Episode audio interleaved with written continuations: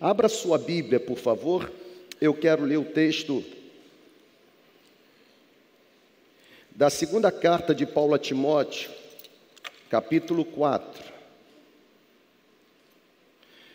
Quero mais uma vez desejar a você, ou quero desejar a você, porque não fiz isso antes, um bom dia, que a graça de Jesus esteja reinando sobre o seu coração, que esse domingo esteja sendo domingo abençoado para você, um domingo em que haja uma oportunidade de Deus para que a sua fé seja abastecida, a sua fé seja alimentada, o seu ânimo seja renovado e uma porção graciosa da palavra de Deus encontre um lugar especial no seu coração e na sua mente. Eu quero ler esse texto, a primeira carta de Paulo a Timóteo, capítulo 4, e eu vou ler do versículo 1 ao versículo 5.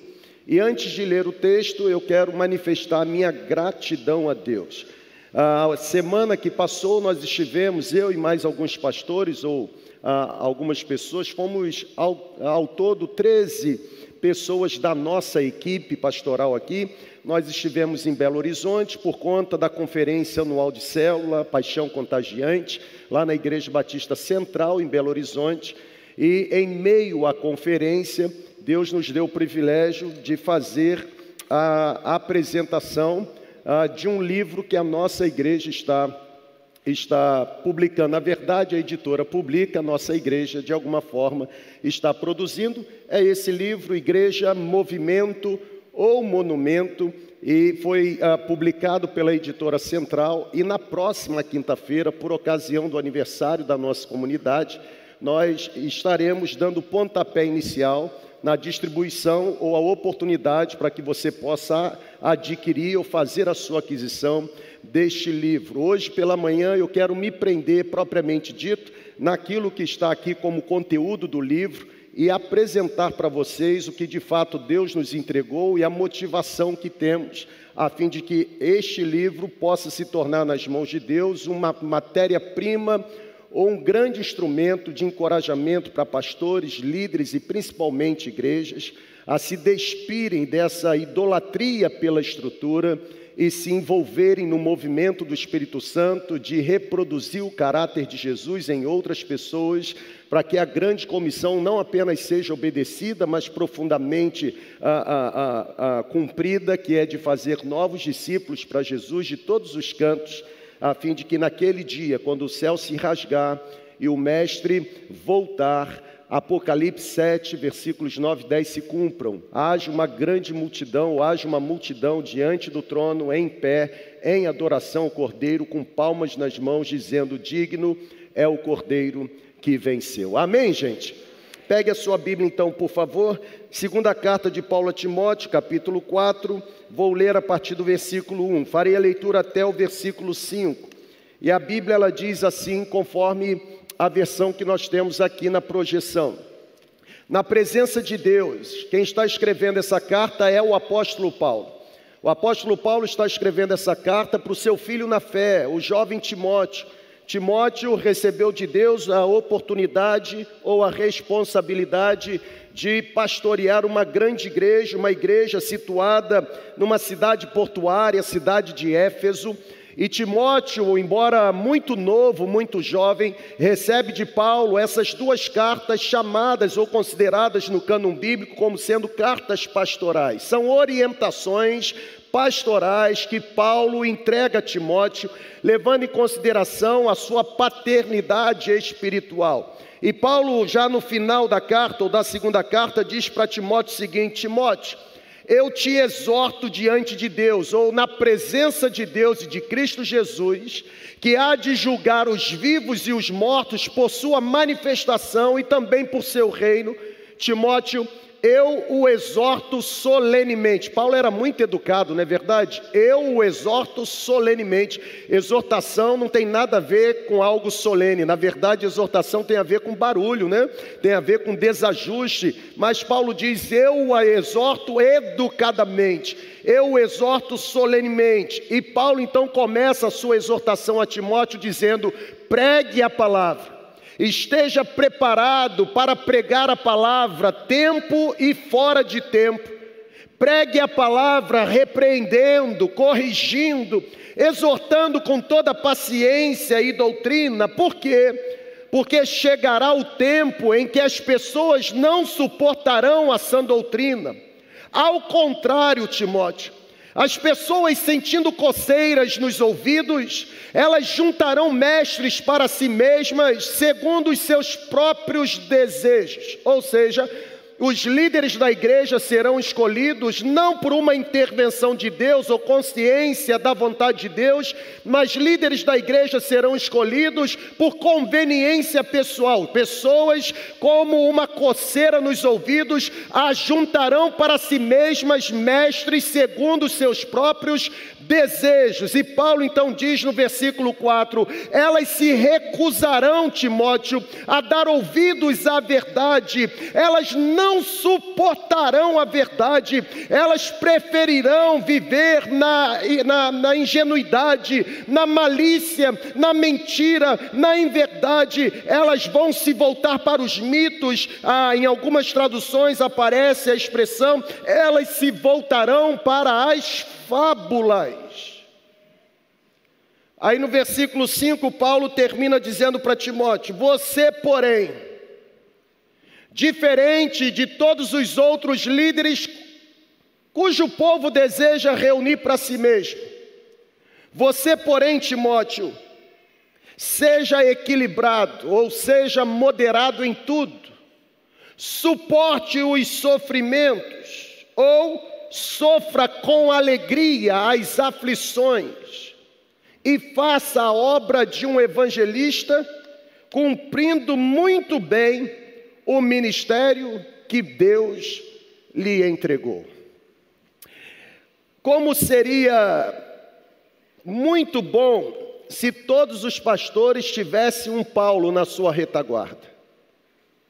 Porque a grande verdade é que nós, pastores, aprendemos a pastorear de ato de fato no exercício, no dia a dia do ministério. O seminário ele ensina para nós matérias teológicas. Na verdade, que o seminário injeta em nós é academicismo. A prática mesmo do dia a dia, o seminário não nos dá, até porque é impossível aprender a prática dentro de um laboratório. E é interessante porque Paulo, ele dá algumas orientações, e abre um parêntese, os analíticos neotestamentários, eles defendem a tese de que esta carta, a segunda carta escrita por Paulo a Timóteo, foi a última carta escrita pelo apóstolo Paulo, até porque na guisa de conclusão da carta, o Paulo diz aqui mesmo nesse capítulo: Eu combati o bom combate, eu acabei a minha carreira, eu estou guardando a minha fé e estou sendo oferecido como uma oferta de libação, ou seja, eu estou sendo derramado como uma oferta porque o tempo da minha morte está próximo.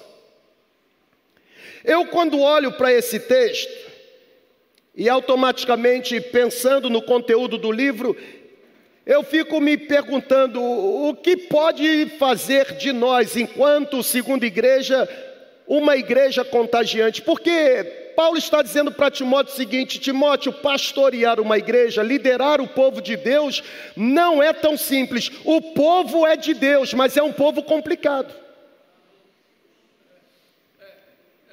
Na verdade, o próprio Deus adjetiva o povo como sendo um povo de dura cerviz.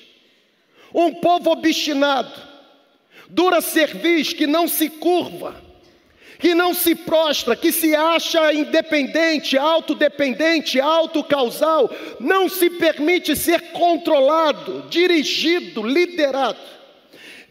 Existe ou existiu um comentarista e ele escreveu os comentários tanto do Antigo Testamento quanto do Novo, são vários compêndios ah, de comentários. O nome dele é o Champlin é, e é interessante porque o Champlin ele tem uma frase extraordinária. Ele diz assim: "Viver com os santos no céu, ah, isso será uma glória." Mas conviver com os santos na terra, isso é uma outra história.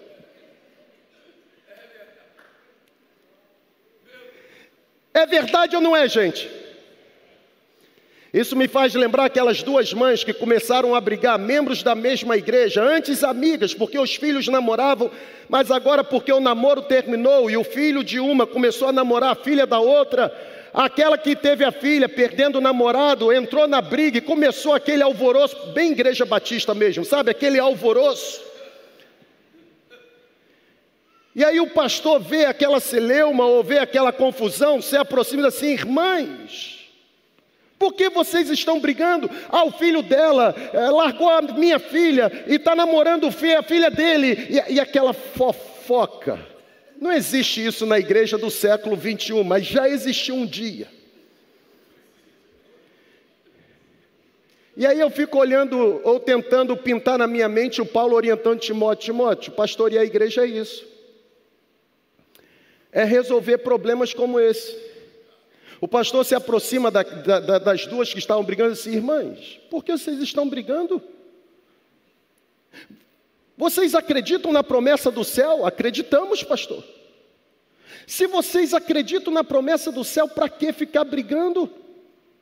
Porque lá no céu, para onde vocês vão, vocês vão ter que viver em paz por toda a eternidade, já que vai viver em paz lá, para que brigar aqui na terra? E uma olhou para a outra, virou para o pastor e disse: Mas a Bíblia diz que lá haverá muitas moradas, eu morarei lá e ela lá.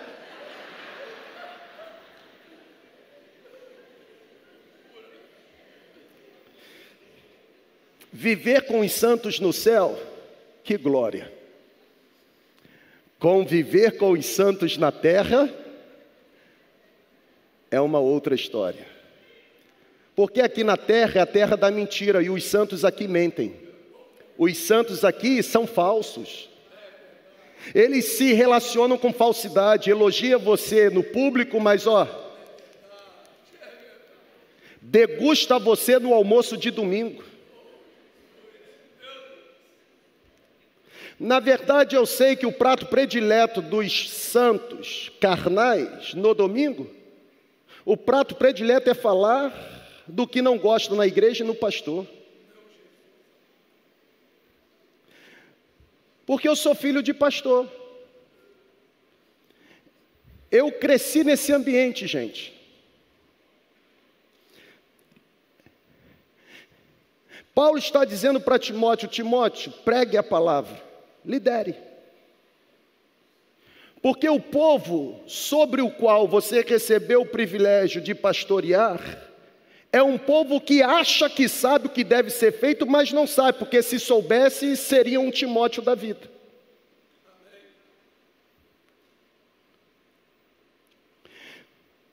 Quando eu penso, tá tudo bem, gente? Essa primeira parte não está no livro, não, senão você não vai comprar o livro, não é verdade? Eu só estou dando uma introdução. Até porque eu vim pregar a Bíblia, não vim pregar o livro.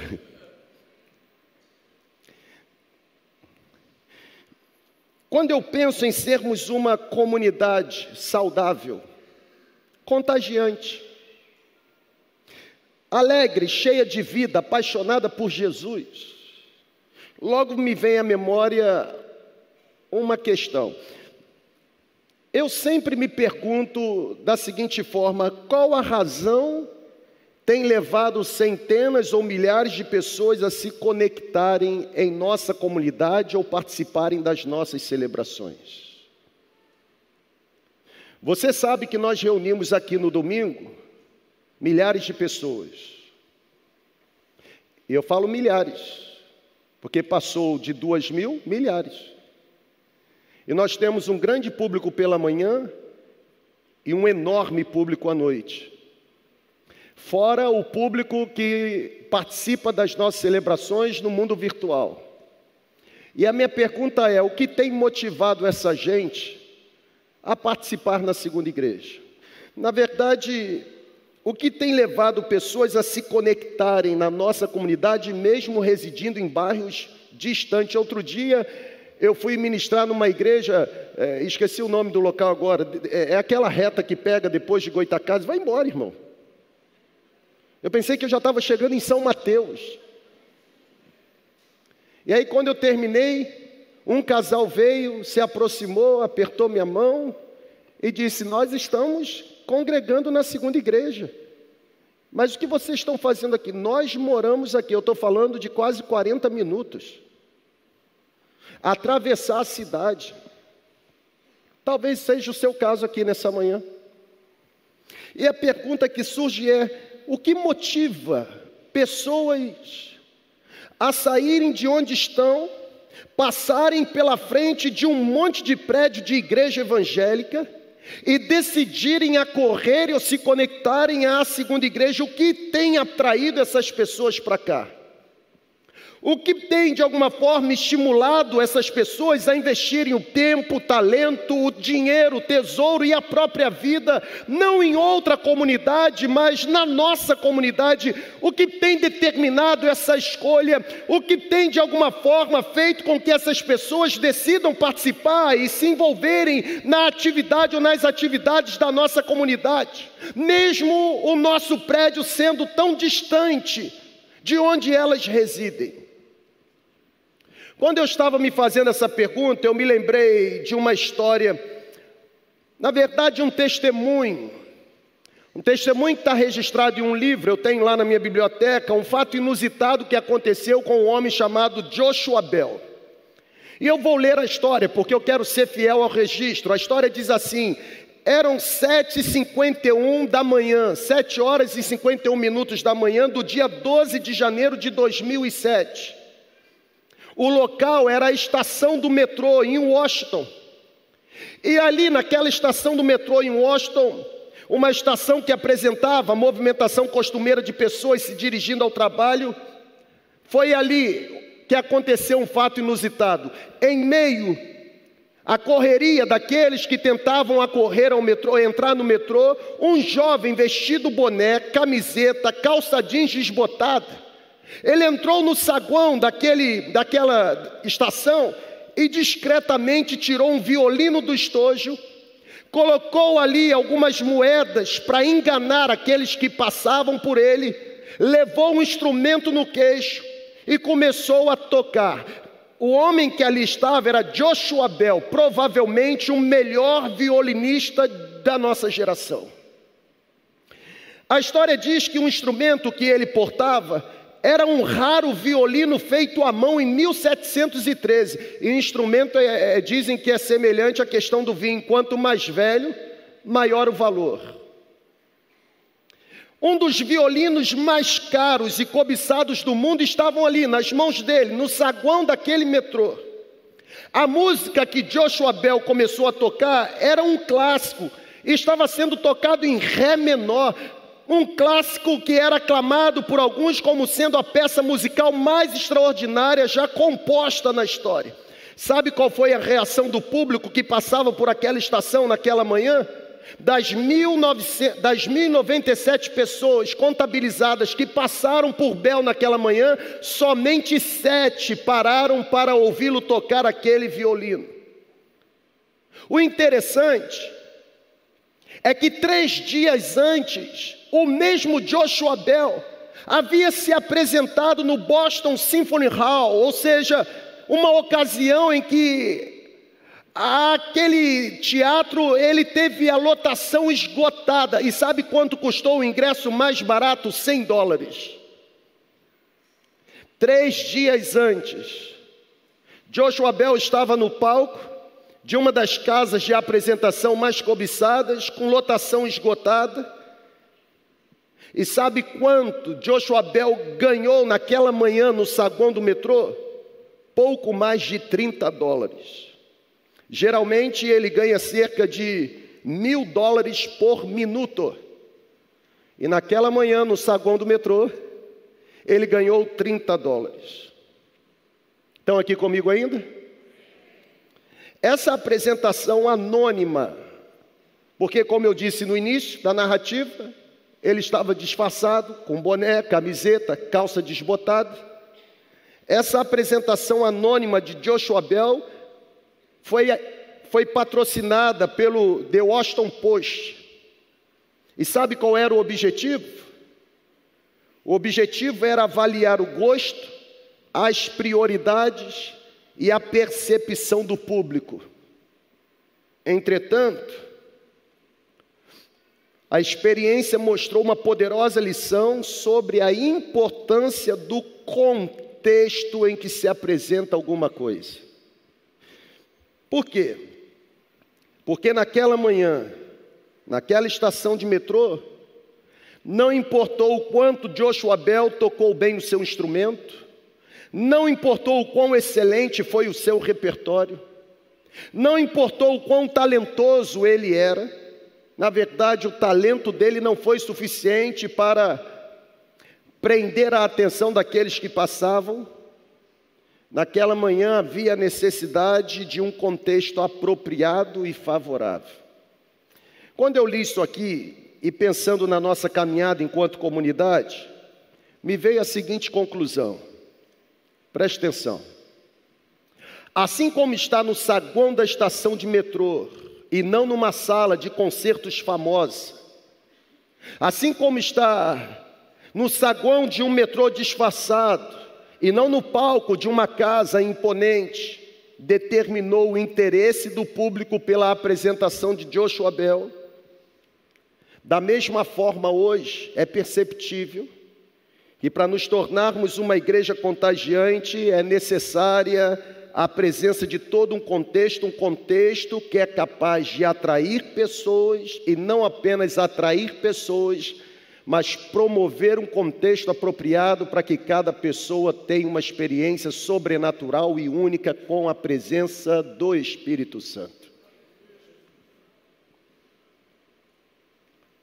É por isso que aqui a gente diz que igreja é movimento. Porque aqui a gente não perpetua aquilo que é temporário e passageiro. O jeito de ser igreja hoje não necessariamente será o mesmo jeito de ser igreja amanhã, porque tudo muda ao nosso redor.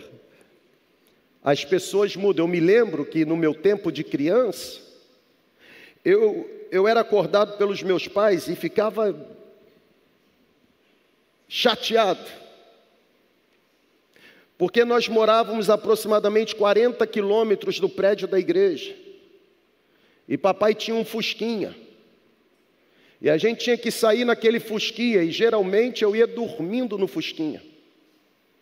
E eu ficava pensando, meus colegas dormem até tarde no domingo e papai fica me acordando cedo para ir para a igreja no domingo. Eu chegava lá e, e, eu tinha uma revistinha da escola bíblica dominical. Quem já teve uma revistinha?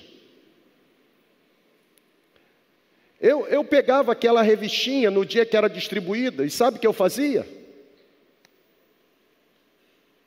Largava. Só voltava a pegar nela no domingo. Quem fazia isso também? Levante a mão, confessa pecado, irmão. Pode levantar. Acende a luz, Lavim. Pode, pode levantar, irmão, a mão. Eu quero, eu quero ver quem são os pecadores como eu. Olha aí.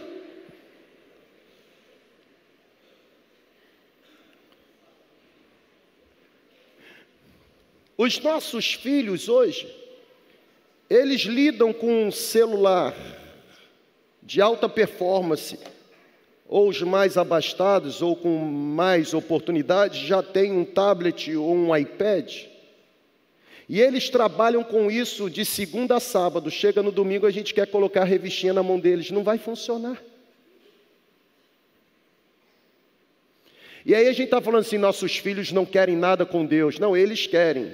Só que eles querem um contexto que seja favorável ao tempo em que eles estão vivendo. É por isso que estrutura muda. Pastor Adonias mudou tudo. Louvado seja Deus por isso, irmão. Está mudando tudo. Sim, falta mudar você. Porque esse seu jeito de pensar ainda é retrógrado. Qual é a parte da visão que você ainda não entendeu? É só pedir que a gente explica.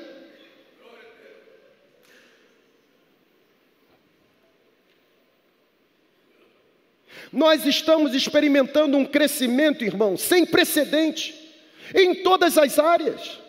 Nesse exato momento, o nosso pastor de missões não está dentro do escritório no ar-condicionado, tentando afagar a nossa incompetência de mordomia espiritual, contando miséria de dinheiro para enviar 400 reais para cada missionário. Não, o nosso pastor nesse momento está lá no sertão.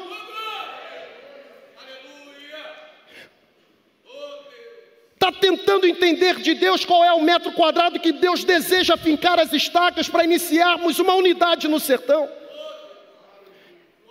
E você está aí, ó, na, na estação do metrô. Está mudando tudo. Falta mudar você. Porque se você não se permitir, sabe o que vai acontecer? Você vai reclamar de tudo e de todos. Você vai continuar infeliz. Você vai morrer espiritualmente. E a culpa não é da comunidade, a culpa é sua. Não tente responsabilizar os outros pela mediocridade espiritual que você decidiu viver. Isso também não está no livro, não, tá, gente? Eu estou pregando.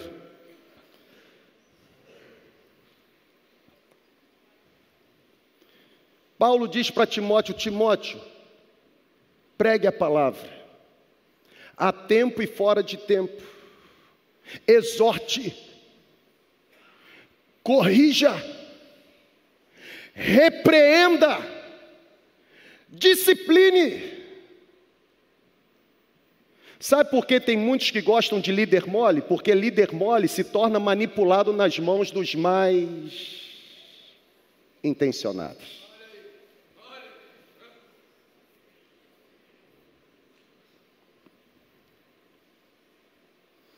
Líder bom é aquele que deixa a gente fazer o que a gente quer fazer. Só cuidado, porque tem muita coisa que você deseja fazer que Deus não tem o menor interesse em receber. E Paulo diz isso no texto. Porque decidiram se desviar da verdade, eles também decidiram reunir para si mesmos mestres e é interessante porque diz assim: mestres segundo os seus próprios desejos, que vão afagar, sabe, que vão dar aquela conversa mole. Irmão, eu já falei e repito sempre: celebração para mim, que assim, é avivamento, é aquela que eu saio daqui querendo me jogar na frente do primeiro carro. Porque celebração que não contribui para o meu caráter ser transformado e confrontado não é celebração. A palavra de Deus é santa, é limpa, é pura. E é impossível a palavra de Deus ser exposta para mim e não provocar confronto em mim mesmo. Porque tem gente que fica assim, o pastor está mandando recado. Já viu gente assim? Quem já, já ouviu isso? O pastor está mandando recado. Eu não sei se você já conheceu um pastor que manda recado, mas eu não sou garoto de recado, até porque quem me conhece sabe que eu não mando recado, eu falo olhando nos olhos, eu não gosto de conversa atravessada. Triangulação é coisa do diabo. Falar com outro que deveria falar para mim diretamente é coisa de covarde, não é coisa de gente que anda na luz. E outra coisa, irmão, quando a palavra é pregada, e eu percebo que tudo que está sendo dito é diretamente para mim, em vez de eu ficar tentando, nossa, indireta, eu tinha que dobrar o joelho e dizer: Senhor, obrigado, porque a tua palavra me encontrou nessa manhã, sou eu mesmo. Sou eu mesmo, Senhor, sou eu. Eu que tenho que mudar essa palavra é para mim, transforma o meu jeito de ser, a minha maneira de viver, muda o meu jeito de andar, a minha forma espiritual de ser. Eu quero ser mais parecido. Obrigado, Senhor. Uma multidão e o Senhor me encontrou. Foi para mim mesmo essa palavra. Porque decidiram se desviar da verdade, decidiram também viver com coceira nos ouvidos dando ouvidos a fábulas, a mitos, a mentiras. Você, Timóteo, não. Seja equilibrado, seja moderado, sofra as aflições, mas faça a obra de um evangelista e cumpra bem o seu ministério. Quando a igreja ela apresenta um contexto contagiante, as notícias elas se espalham rapidamente. Já parou para analisar? Vai no consultório de um bom profissional, você sai de lá botando a boca no trombone. Agora vai no consultório de um péssimo profissional, você sai de lá também botando a boca no trombone. A diferença é que no bom profissional você orienta ou te... interessante, você faz papel do marketing sem receber nada em troca. Já viu isso? A propaganda mais barata que existe é um bom serviço oferecido. É um contexto razoável, favorável.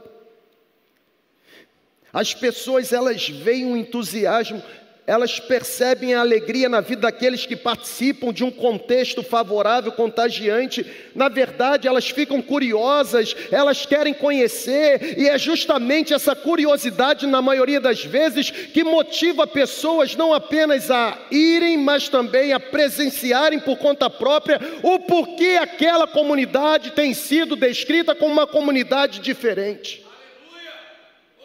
Talvez seja esse o objetivo ou essa a razão principal de muitos de vocês saírem de onde vocês moram, passarem pela frente de um monte de prédio de igreja e decidirem fincar raízes aqui.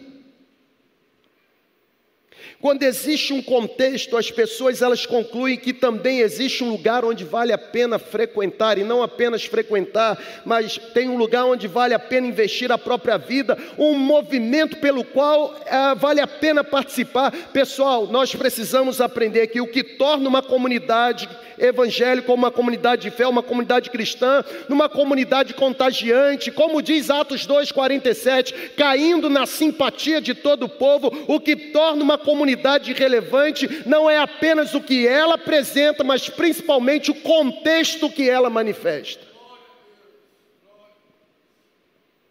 Sabe, gente, Paulo, quando está escrevendo essa carta a Timóteo, Paulo, Paulo não escreveu essa carta sentado numa cadeira de balanço, sabe? Paulo não estava à beira de uma lareira se aquecendo, Paulo não estava escrevendo essa carta assim, num ambiente confortável, tomando um chá, diante de uma vista paradisíaca, não. Quando Paulo escreveu essa carta para Timóteo, Paulo estava sozinho, Paulo estava num calabouço subterrâneo escuro em Roma. Paulo iria morrer. E a ordem que Paulo dá para Timóteo foi: a ordem que Paulo deu para Timóteo foi: pregue a palavra. Você consegue absorver isso? Pregue a palavra. Em um dos nossos seminários teológicos da Convenção Batista Brasileira, tem essa expressão: Querixon ton logon, pregue a palavra. Paulo diz a Timóteo que ele deve pregar, mas é interessante, porque Paulo diz a Timóteo quando ele deve pregar. Pregue a palavra quando? A tempo? É o tempo todo. E olha que Paulo sabe do que estava falando, ou sabia do que estava falando, porque o próprio Paulo disse: ai de mim se não pregar o evangelho, ou seja, eu prego o evangelho o tempo todo. Pregue a palavra quando? A tempo e fora de tempo. Mas Paulo diz para Timóteo também a forma. Pregue a palavra como? Ele diz: repreendendo, corrigindo, advertindo, redarguindo. Paulo não apenas diz quando e como, mas Paulo diz a finalidade, ou melhor dizendo, diz a causa. O porquê você deve pregar a palavra. Aí Paulo diz: porque virá o tempo em que as pessoas não suportarão a doutrina verdadeira.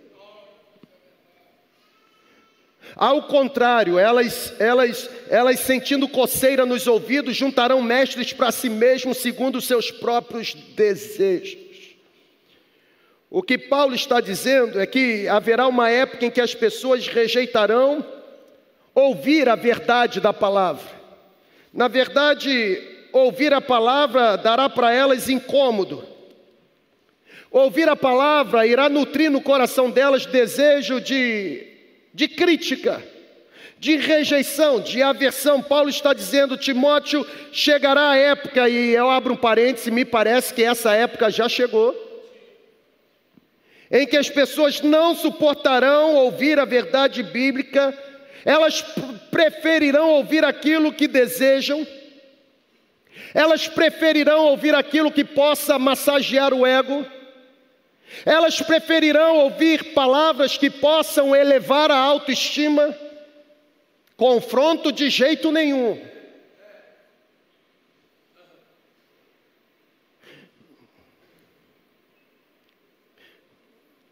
Pregue a palavra.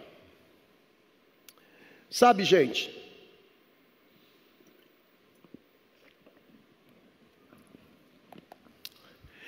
esse livro aqui é resultado da visão que nós estamos vivendo aqui na segunda igreja. E o objetivo principal da escrita desse livro não é comercializar e não é mesmo. Porque se fosse, nós procuraríamos editora que dá retorno financeiro. Esse livro, o objetivo principal é transmitir fonte de encorajamento. Encorajamento principalmente para pastores que, assim como eu, vive a dinâmica da liderança de uma comunidade local, composta de pessoas com as suas mais diversas complexidades. Pastores que receberam de Deus uma visão, mas se sentem acuados em colocarem adiante a visão, porque ainda se permitem estar no cabresto, cabresto cujas redes estão nas mãos dos manda-chuvas da igreja. Igreja não é monumento, igreja sempre foi movimento. A visão de Deus para uma igreja não vem através do banco, vem através do púlpito. Você que é ovelha, você pode ter as, as mais especializadas formações. Você que é ovelha, você pode ter o cabidal de conhecimento mais elevado, o poder intelectivo mais apurado. Mas ainda assim, a visão de Deus para a comunidade que você decidiu se conectar não virá através de você e você nunca saberá o que é melhor para essa comunidade. Porque se assim fosse, você não seria a ovelha, você seria o pastor. É com esse objetivo que surge o livro. De mostrar para nós que de fato o Senhor da igreja olha para a igreja e deseja que essa igreja se envolva não com monumentos, mas com um movimento, irmãos, a igreja não é, nunca foi e nunca será uma instituição. Jesus não é uma marca, a igreja não é uma empresa e os crentes não são clientes. Eu vou repetir. Jesus não é uma marca, a igreja não é uma empresa e os crentes não são clientes. Igreja é resultado do movimento do Espírito Santo. Receberão poder quando o Espírito descer sobre vocês. A igreja não surgiu colocando tijolo sobre tijolo. Na verdade, o tijolo sobre tijolo foi derrubado. A Bíblia diz que o próprio Jesus, Senhor da igreja, afirmou: em três dias esse templo será destruído e em três dias esse templo será reerguido. Ou seja, ele não estava falando de reerguer o templo de Jerusalém, mas apresentando-se a si mesmo como o santuário perfeito. Na verdade, o templo foi derrubado porque Deus já não estava no templo há tempos.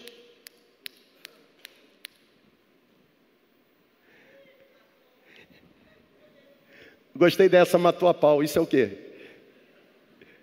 Deve ser coisa boa, né?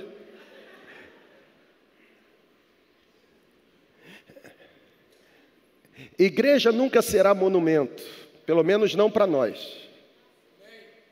Por isso que no nosso tripé leve, profundo, funcional, o funcional nós afirmamos que agradecemos a Deus para a estrutura, mas não iremos morrer e nem brigar por causa da estrutura porque os nossos olhos estão voltados para aquilo que Deus dá valor, e não é estrutura, é gente. Se eu tenho estrutura e não tenho gente, eu fracasso.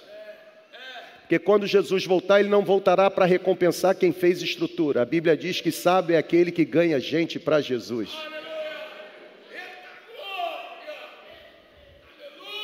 Por isso eu quero rapidamente dar a você os capítulos que estão nesse livro. E vou fazer isso através de uma apresentação rápida e vamos terminar nessa manhã. O primeiro capítulo fala sobre repensar a igreja. Pode colocar aí para mim, vai passando. E esse repensar a igreja é exatamente essa capacidade que Deus nos deu de entender que a igreja que Jesus disse que iria edificar não tinha nada a ver com um prédio com uma cruz fincada em cima. Até porque a expressão igreja no Novo Testamento aparece pela primeira vez nos lábios de Jesus e não tinha a ver com monumento, tinha a ver com movimento. O aglomerado de gente, uma assembleia, um ajuntamento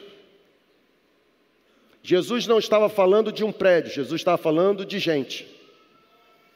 É por isso que você não vem à igreja, você vem ao prédio onde a igreja se reúne. Porque daqui a pouco, quando nós sairmos daqui, aqui terá um prédio, mas não a igreja. Prédio sem a igreja é prédio como outro qualquer, assim como Canaã sem Deus é uma terra como outra qualquer. O que torna um lugar abençoado não é a estrutura, é a presença. E é tão libertador a gente falar isso sem problema nenhum. Mas é preciso que esse livro chegue na mão de pastores, a fim de receber encorajamento do Espírito Santo para também falar.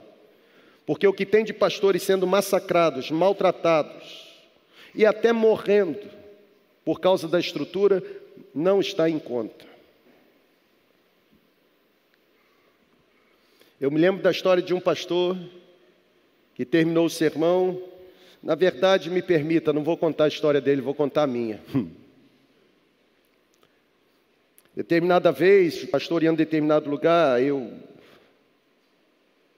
eu fui visitar um líder da igreja. E quando eu visitei aquele líder, eu percebi que na casa dele ele estava construindo um cômodo, mas não tinha ainda a janela. Ele, ele não tinha recurso para comprar uma janela tinha o buraco da janela, já estava, como é que fala? Formatado não, é. Acabado. Mas não tinha janela, e ele botou um pano. E o lugar não era assim, Hollywood, sabe? É, era um lugar perigoso. E aí eu perguntei para ele assim: não tem medo de dormir com esse pano aí? Alguém entrar aqui? E aí ele disse: medo tem, mas não tem dinheiro para colocar. E aí eu me lembrei que exatamente naquela semana nós tínhamos feito uma reforma em determinado local do prédio da igreja e tínhamos retirado uma janela, uma janela velha, ela estava enferrujada com os vidros quebrados. Eu não sei se você vai se lembrar, é do tempo da vovó. Aquelas janelas tipo basculante que você puxa assim, aí um monte de, de gomo vai abrindo assim. quem, quem já viu janela assim? Tem na sua casa? Você abre assim, não é verdade? Aí o bichinho vai. Pu, pu, pu, Era uma janela daquela enferrujada. E foi retirada, foi jogada assim no canto do terreno da igreja lá. E eu me lembrei disse assim: rapaz, nós fizemos uma reforma lá na igreja que você lidera, que era um líder da igreja. E tem aquela janela lá, se você quiser. Não é o ideal, mas é o real. pelo menos vai inibir. E ele ficou tão feliz. E ele pegou a janela, feliz. E ele não apenas ficou feliz pegando a janela, como também, movido por felicidade, compartilhou com os outros líderes da igreja. No domingo seguinte, quando eu cheguei, estavam dentro da minha sala, no gabinete. E foi tão interessante porque eu, eu era recém-chegado lá.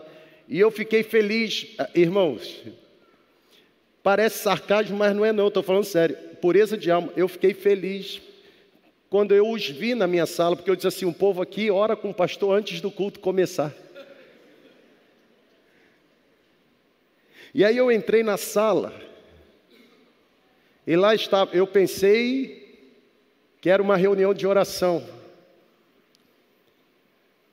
E aí eu entrei esse meu jeito, cumprimentei e disse que que bênção. Vieram orar comigo antes da celebração, aí disseram: Não, nós viemos aqui perguntar com que autoridade você doou a janela para o irmão. E o irmão, fulano de tal, na reunião. E eu disse: Mas que janela? A janela que nós tiramos, enferrujada? Não interessa, pastor, porque gente abusada fala assim com o pastor. Não interessa, pastor, se está enferrujado e com vidro quebrado, é patrimônio da igreja, a igreja não é sua.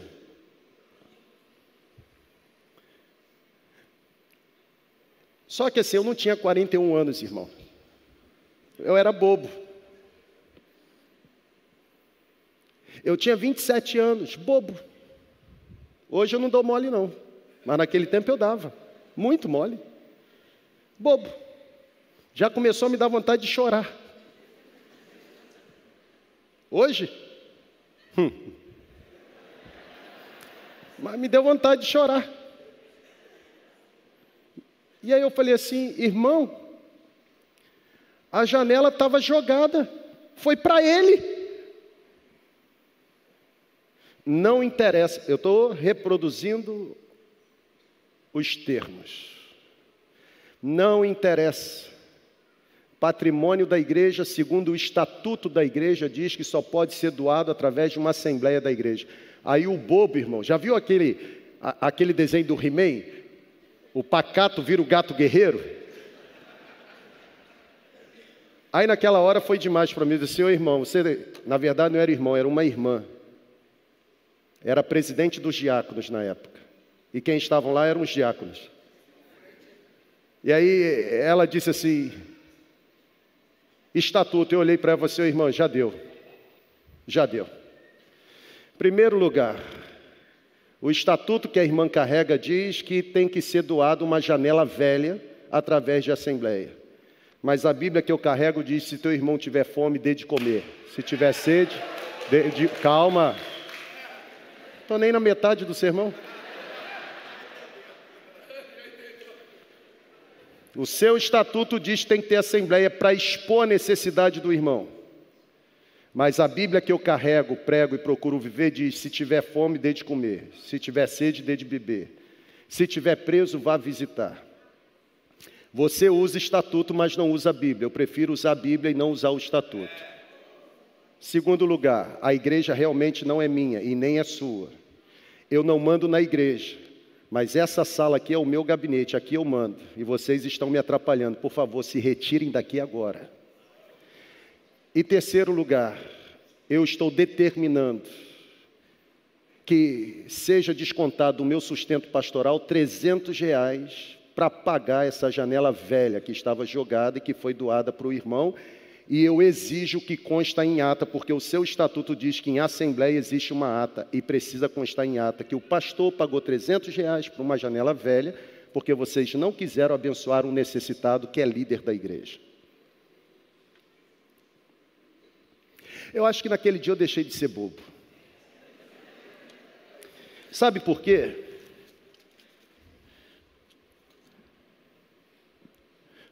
Porque a igreja não é lugar de legalista. O problema é que a gente sabe muito de regra, mas não sabe nada de mandamento. O problema é que a gente quer saber das coisas quando o problema está na casa do outro. Porque quando vem para a nossa casa, nós queremos ser ajudados no anonimato porque não queremos ser expostos. O problema é que nós ficamos chateados quando existe conversinha fiada com o nosso nome, mas não nos sentimos incomodados em ficar com conversa fiada com o nome do próximo. A Bíblia que eu carrego e que Paulo está mandando a Timóteo pregar diz: o que você quer que os outros lhe façam, faça você primeiro. Igreja não é estrutura, Igreja é gente. Tem um pensador, um ex-capelão do Senado americano, e ele diz o seguinte: no início, a igreja era uma comunidade de homens e mulheres cuja vida estava centrada em Cristo. Estão aqui ainda, amém ou não amém? Está pesado, gente? Não, está leve, né? Está tranquilo, de boa. Só toma quem merece mesmo, não é verdade? Quem não merece fica assim, vai mais, vai mais. É ou não é, gente? Levanta a mão. Não é sério.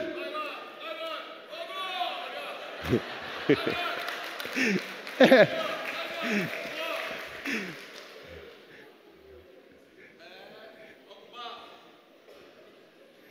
um ex-senado, um ex-capelão do Senado norte-americano, ele, ele diz assim: no início a igreja era uma comunidade de homens e mulheres cuja vida estava centrada em Cristo.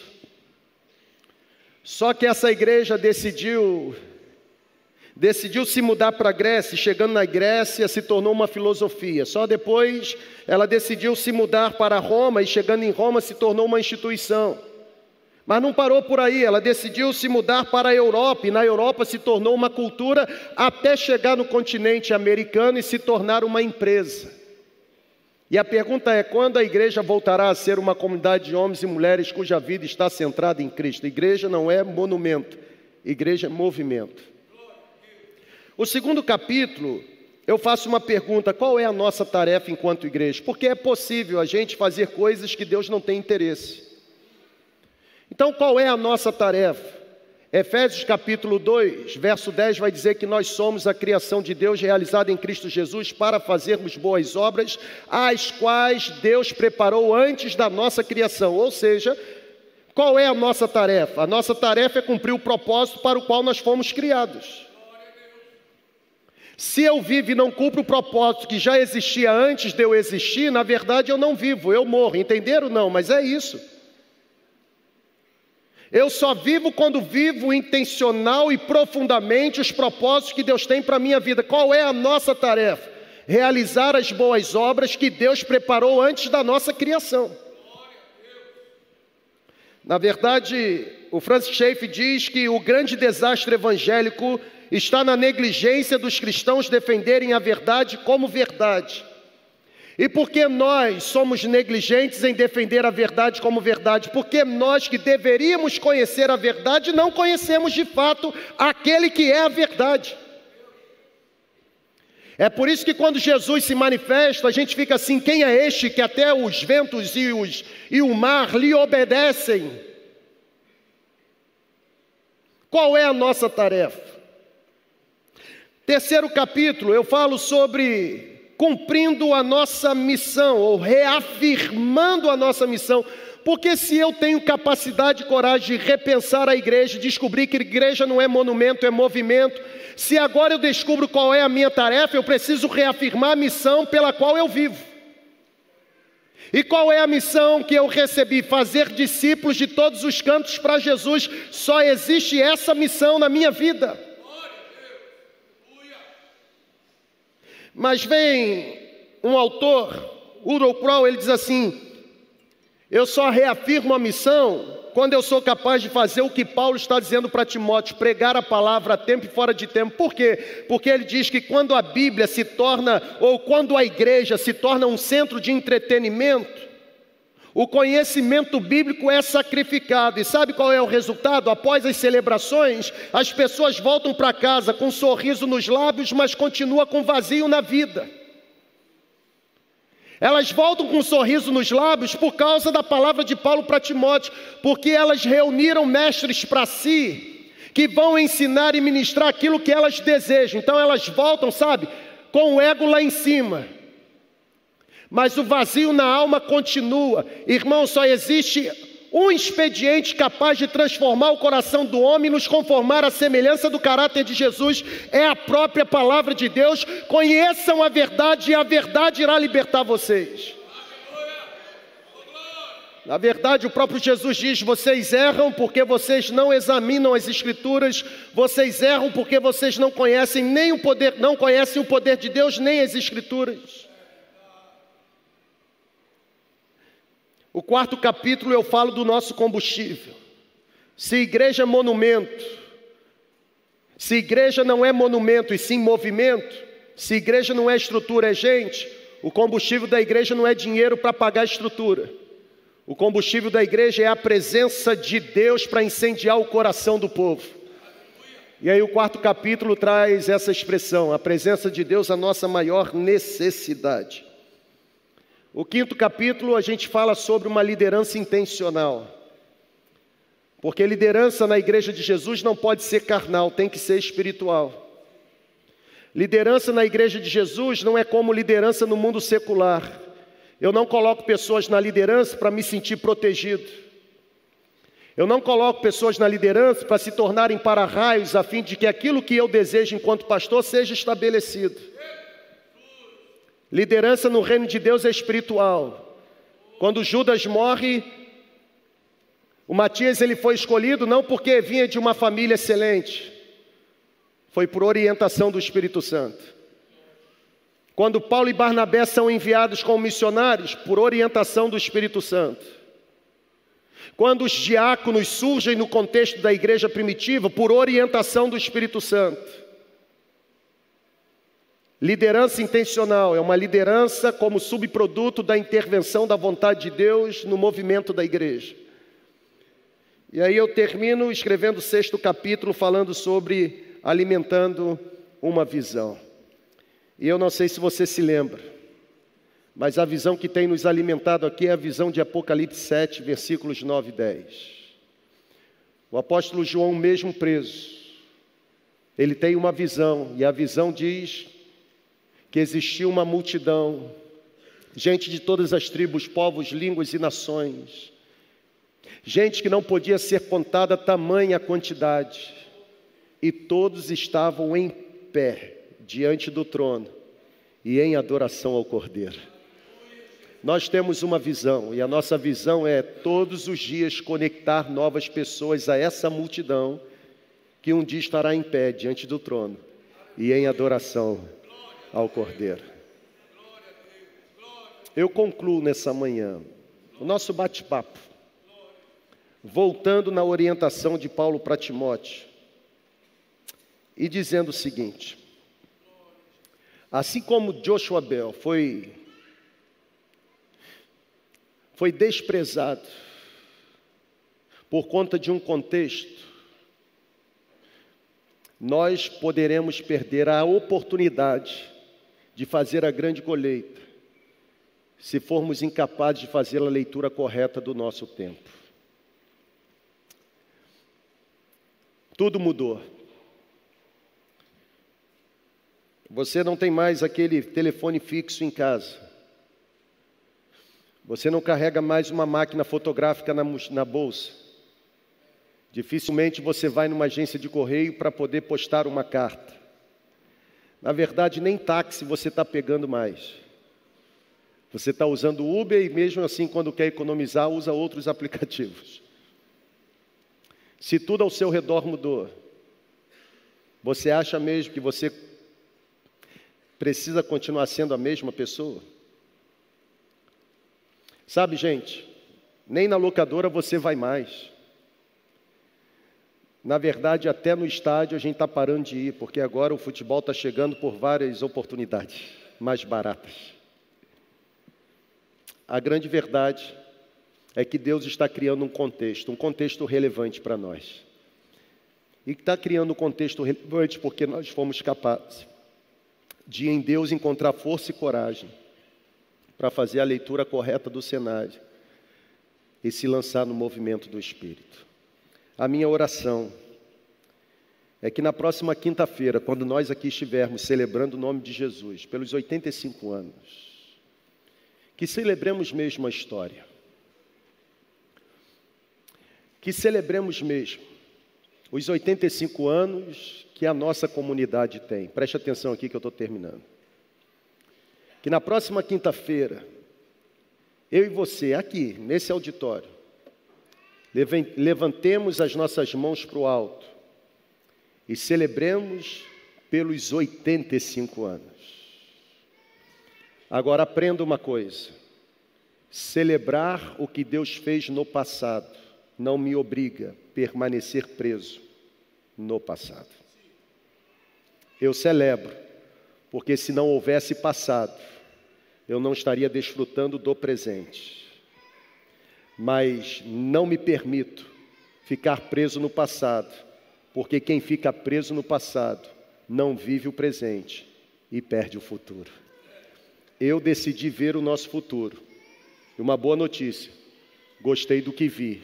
E uma excelente notícia: decidi correr para lá eu sugiro você se unir a mim e juntos alcançarmos em Deus o cumprimento de todo o propósito que Ele tem para a nossa comunidade neste tempo, para que quando ele levantar uma outra geração, uma geração que irá nos suceder, a próxima geração possa erguer o bastão para o alto e dizer: Louvado seja Deus, porque os que vieram antes de nós tiveram a capacidade de fazer a leitura correta do tempo, não se venderam, não negociaram princípio, pregaram a palavra fora, a tempo, fora de tempo, corrigiram, disciplinaram, exortaram, e hoje nós podemos colher os frutos. Um planta, outro rega, e Deus sopra o crescimento. Que Deus nos abençoe. Você pode ficar em pé.